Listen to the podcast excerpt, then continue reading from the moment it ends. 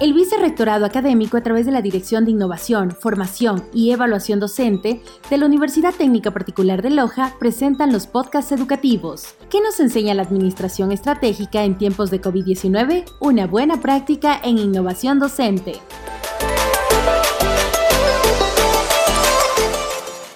Buenos días, bienvenidos al programa que nos enseña la Administración Estratégica en tiempos de COVID.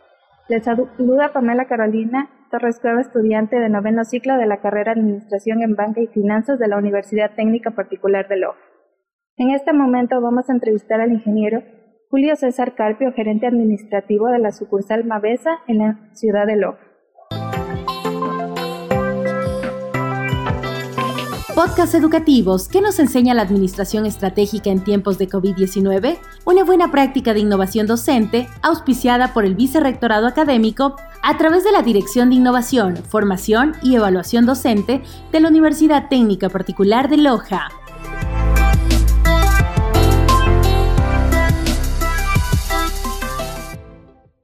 En este momento vamos a proceder a conocer cómo se involucró el ingeniero Julio Carpio en la empresa Mavesa. Bueno, muchas gracias y buenos días, Pamela. Eh, muy gratificante por su visita acá y darnos el apoyo de poder conocer qué pasó y qué sucedió en estos tiempos tan difíciles de pandemia. Eh, bueno, mi nombre, como ya lo dijo, Julio César Carpio, estoy eh, a cargo de gerencia administrativa de la agencia por ya cinco años, la cual ha sido muy beneficiosa y satisfactoria en los resultados que hemos tenido hasta la fecha. ¿Cuál ha sido su mayor reto profesional? El mayor reto, objetivo, de poder llegar a los objetivos y metas planteadas con un equipo realmente comprometido, más que nada tener una calidad de colaboradores y equipos, equipo preparado para poder sobrellevar. Solo un equipo puede salir adelante en los metas y objetivos que se propongan. Sobre la base de la experiencia de la organización que usted representa, ¿ha visto cambios positivos en la sociedad en los últimos cinco años? Eh, bueno, sí, realmente los cambios, eh, este mundo, este proceso, este comercio siempre es cambiante. Todos los días hay cambios positivos y negativos. Siempre tomar las plataformas de los positivos para dar lo mejor de sí en el cambio general de todos. una breve este, reseña de su empresa en los últimos cinco años. Bueno, es una empresa eh, muy comprometida con unos procesos de alto nivel, estándares de calidad, un comprometimiento en una mejora continua en los procesos tanto de la estructura eh, formativa de la empresa como de cada uno de los puestos. Esto ha generado pues eh, tener una mejor eficiencia en los procesos. Poco a poco esta empresa ha ido creciendo debido a la atención a los clientes, siendo una empresa de alta calidad comparativamente con precios a otros eh, negocios como mecánicas, como el ejemplo, eh, los costos son similares, pero el servicio de calidad, tanto en productos como atención al cliente, es, se podría decir, mejor. ¿Cómo aplicaría su empresa la administración estratégica en la nueva normalidad? Enfocándonos en la misión, que es lo que están haciendo para alcanzar las metas en un tiempo determinado, la visión en lo que se desea convertir la compañía en un futuro, estrategias y objetivos que poseen. ¿Harían un cambio en su filosofía organizacional en alguno de estos cuatro puntos principales para aplicar en su empresa con la nueva normalidad que tenemos? Bueno, sí, como plataforma seguimos manteniendo la misma visión y misión eh, que, se, que, se, planteó. Eh, algunos cambios adicionales, como por ejemplo eh, cambiar de dirección en el tema de servicios para un sector o nicho de mercado especializado, lo cual esto nos hizo dar cuenta a tiempo por el tema de las necesidades con lo que nos pasó con la pandemia como por ejemplo eh, camiones grandes eh, de carga pesada dejaron de venderse. Entonces, al revisar el tema del por qué, nos dimos cuenta que la pandemia hizo esto. No podíamos vender a grandes escalas, pero sí a pequeñas escalas.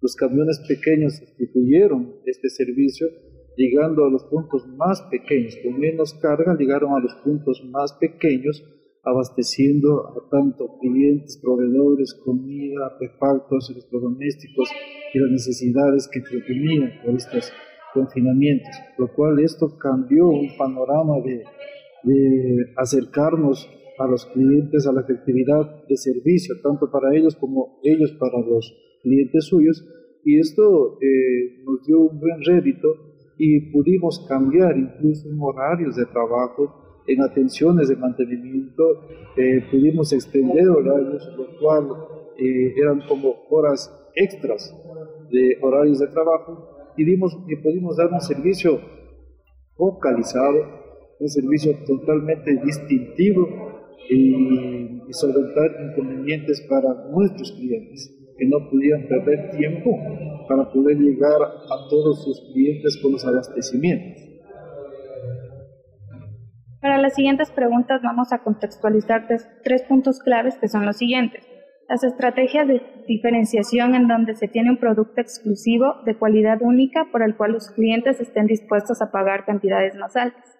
El segundo sería la estrategia de enfoque, que se basa en centrarse en un segmento específico del mercado, creando productos y servicios especialmente diseñados para responder a sus necesidades y preferencias. Con esta estrategia, la empresa se dirige a un mercado más pequeño, pero la definición le permite incrementar su eficiencia. Y por último tenemos el liderazgo en costes.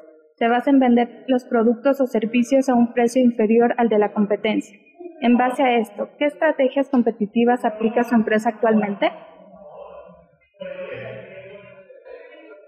Bueno, los costos que tenemos eh, son bien diferenciados, hay para todos los niveles, tanto para eh, cultura eh, económica alta, media y baja.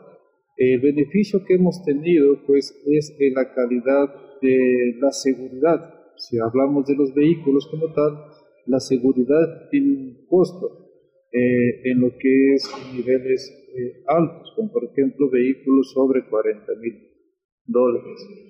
¿no? Pero también, como dice la segunda pregunta, tenemos, hemos tenido unos beneficios eh, muy buenos por la relación con Europa, la rebaja de los impuestos arancelarios.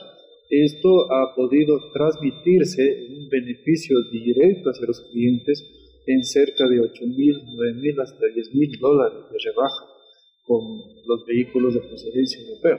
Entonces, por ejemplo, un vehículo, un auto que en su momento valía 27 mil dólares con todo el equipamiento de seguridades, tanto airbags y electrónicos, hoy por hoy ese vehículo se encuentra en 18.990, lo cual ha permitido a, a, los clientes eh, fieles de la marca que puedan tener acceso a comprar un vehículo de tan buenas prestaciones de seguridades a un menor precio. ¿Ha tenido que realizar ajustes a las mismas como consecuencia de la nueva normalidad? Eh, más o menos. ¿Más?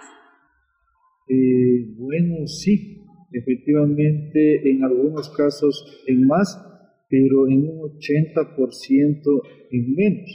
La estructura del mercado nos ha obligado a reducir un poco más de los costos eh, para poder incrementar la venta. O sea, ¿a qué me refiero? Eh, minimizan el tema del margen de rentabilidad para poder llegar un poco más y ser y ser asequibles a la compra de los vehículos, lo cual al generarse un poquito menos de rentabilidad, pero aumentamos por volumen y compensamos de alguna manera esa pérdida en, unidad, eh, transformándolo en venta por volumen. Su empresa ha tenido que adaptarse para la ejecución de las estrategias, es decir, ha realizado cambios diagnósticos en la matriz FODA, lo que es oportunidades, fortalezas, amenazas y debilidades, o han tenido que generar capacitaciones nuevas a sus colaboradores en base a las capacitaciones de la empresa.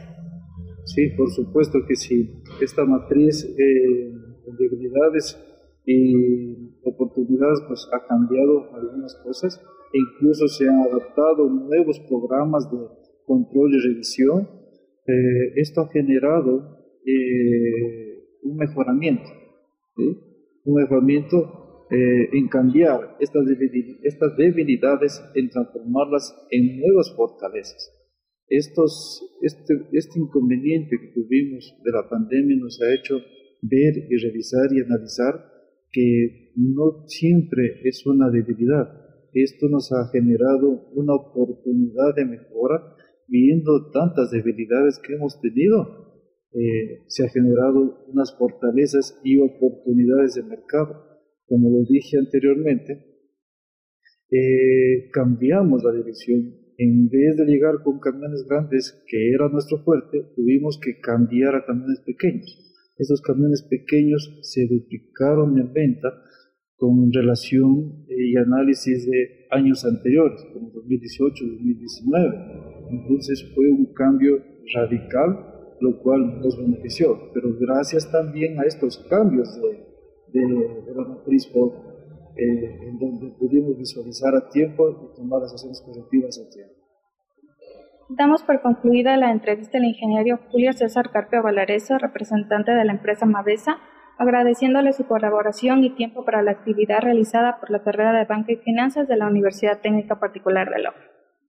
Bueno, de mi parte muy agradecido, pues y desearle a que le vaya muy bien en sus objetivos de su carrera profesional. Muchas gracias por la visita. Gracias. Ya la Universidad Técnica Particular de Loja, las áreas administrativa, sociohumanística y las asignaturas de Administración Estratégica y Semiótica presentaron los podcasts ¿Qué nos enseña la Administración Estratégica en tiempos de COVID-19?